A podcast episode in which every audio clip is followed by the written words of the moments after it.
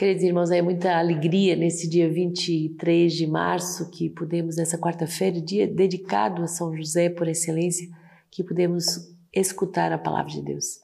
Começar o dia consagrando a nossa vida e recebendo essa providência que é a palavra de Deus é uma grande graça.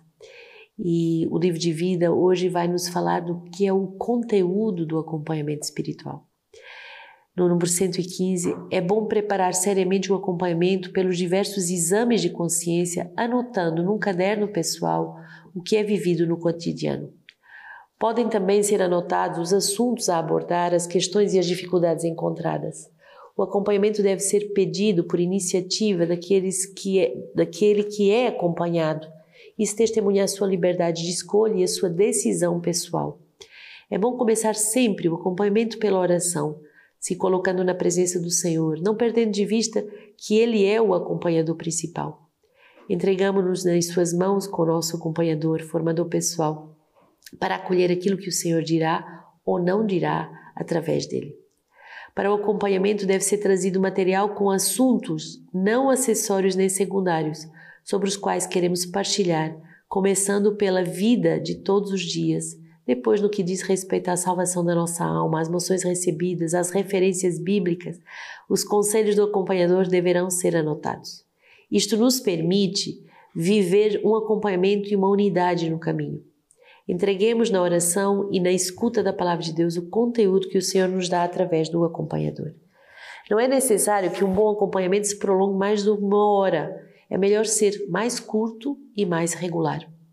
Confiamos à Virgem Maria aquilo que o Senhor nos mostrou ou pediu. Ela tem um papel importante como conselheira das almas e intercede pelas nossas necessidades segundo a vontade do Senhor. Ela sabe discernir, como em Canaã, por um lado, a vontade de Deus e por outro, as nossas necessidades. Uma boa regularidade nos acompanhamentos é fundamental. Eles são uma bênção ao longo do tempo. É possível também escrever ao seu acompanhador.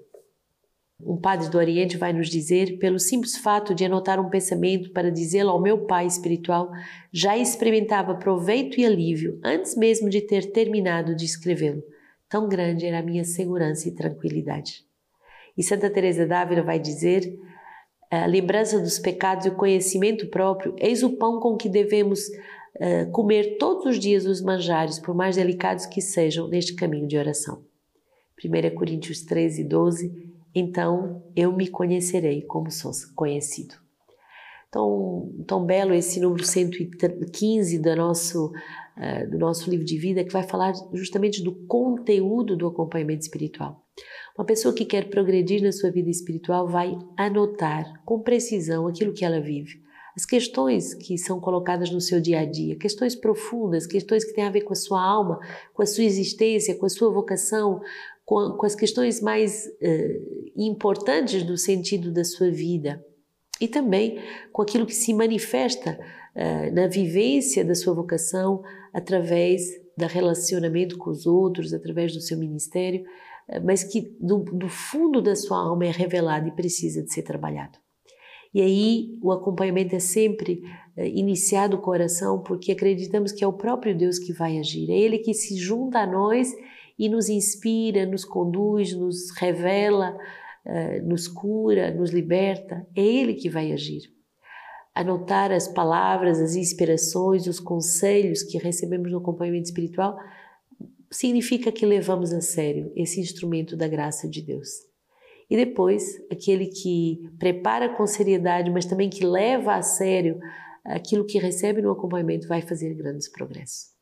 Então, vivamos com muita seriedade esse, esse progresso da nossa alma e guardemos bem que quando preparamos o acompanhamento, mesmo antes de termos tido esse momento de acompanhamento, já recebemos graças pelo simples fato de anotar esses pontos, pelo simples fato de expormos esses pontos à luz de Deus. Deuteronômio 4 Agora, pois, ó Israel, ouve os estatutos e as normas que eu hoje vos ensino a praticar a fim de que vivais e entrais para possuir a terra que vos dará o Senhor, o Deus dos vossos pais. Eis que vos ensinei estatutos e normas, conforme o Senhor meu Deus me ordenara, para que os coloqueis em prática na terra em que estáis uh, entrando, a fim de tomardes posse dela. Portanto, cuidai de pô-los em prática, pois isto vos tornará sábios e inteligentes aos olhos do povo. Ouvir todos esses estatutos, eles vão dizer: só existe um povo sábio e inteligente, é esta grande nação. De fato, qual a grande nação cujos deuses lhe estejam tão próximos como o Senhor nosso Deus, todas as vezes que o invocamos? E qual o grau da nação que tenha estatutos e normas tão justas, com toda esta lei que eu hoje vos proponho? Apenas fica atento a ti mesmo, presta muita atenção em tua vida, para não te esqueceres das coisas que os teus olhos viram e para que elas nunca se apartem do teu coração, em nenhum dia da tua vida. Ensina-os aos teus filhos e aos teus netos. Tão belo é essa palavra de Deuteronômio que vai nos mostrar que Deus de verdade é um Deus próximo, é um Deus que se revela, é um Deus que nos dá estatutos e leis, isto é, indicações precisas daquilo que devo seguir. E se eu seguir, se eu for cuidadoso em ser atento a mim mesmo e atento àquilo que Deus me diz, eu vou ser considerada essa grande nação sábia, essa grande nação que Deus conduz. Salmo 147 Glorifica o Senhor, Jerusalém, louva o teu Deus, ó Sião, pois ele reforçou as trancas das tuas portas, abençoou os teus filhos no teu seio. Ele envia as ordens, as suas ordens à terra e a sua palavra corre velozmente.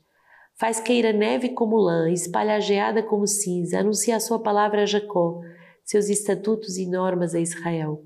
Com nação nenhuma agiu deste modo, e nenhuma conheceu as suas normas.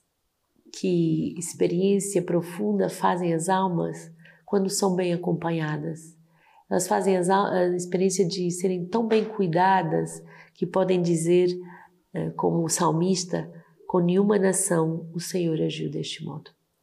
Deixar-se cuidar, deixar-se guiar, deixar-se amar, deixar-se formar, eis uma das grandes bem-aventuranças. Mateus 5: Não penseis que vim revogar a lei e os profetas, não vim revogá-los, mas dar-lhes pleno cumprimento. Porque em verdade vos digo: até que passem o céu e a terra, não será omitido nem um só i, nem uma só vírgula da lei, sem que tudo seja realizado. Aquele, portanto, que violar um só destes menores mandamentos e ensinar os homens a fazer o mesmo, será chamado menor no reino dos céus. Aquele, porém, que os praticar e os ensinar, será chamado grande no reino dos céus.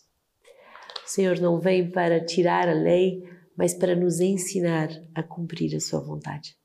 Ele não vem para retirar, ele vem para nos dar a plenitude de viver a nossa vocação.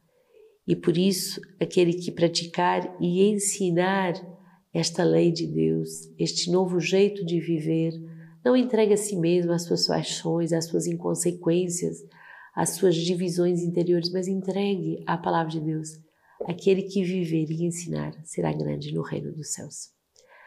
Hoje celebramos esse santo uh, São Turíbio da Espanha, que nasce em 1538 e uh, é um, um, tio cônego que o, o protegia e ele estudou em várias universidades até ser doutorado em Direito. E já muito bem preparado para entrar nesse mundo da burocracia, uh, vai fazer um encontro muito bonito e uh, recebe as ordens de sacerdócio aos 41 anos de idade e torna-se um dos maiores apóstolos da Igreja. Disse que percorreu a pé ou a cavalo mais de 40 mil quilômetros, uh, visitando todos os lugarejos da sua, da sua diocese.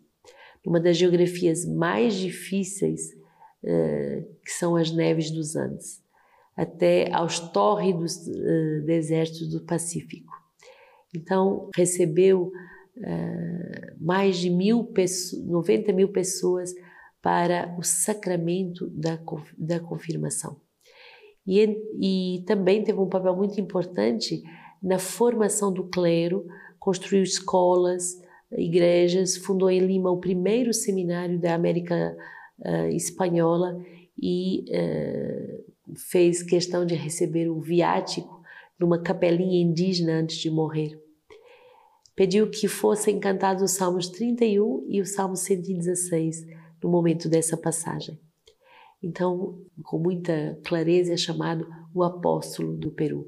Então, rezemos por esse povo, rezemos pelos grandes apóstolos que dão a vida e que, com tanta força, uh, oferecem a vida para evangelizar milhares de pessoas com esse zelo de viajar pelas terras e, uh, assim, visitar aqueles que muitas vezes uh, estão longe de Deus.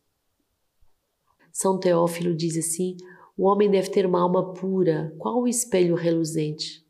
Quando o espelho está embaçado, o homem não pode ver nele o seu rosto. Assim também, quando há pecado no homem, não lhe é possível ver a Deus. Mas se quiseres, podes ficar curado. Confia-te ao médico e ele abrirá os olhos da tua alma e do teu coração. E quem é este médico? É Deus, que pelo seu verbo e sabedoria dá vida e saúde a todas as coisas.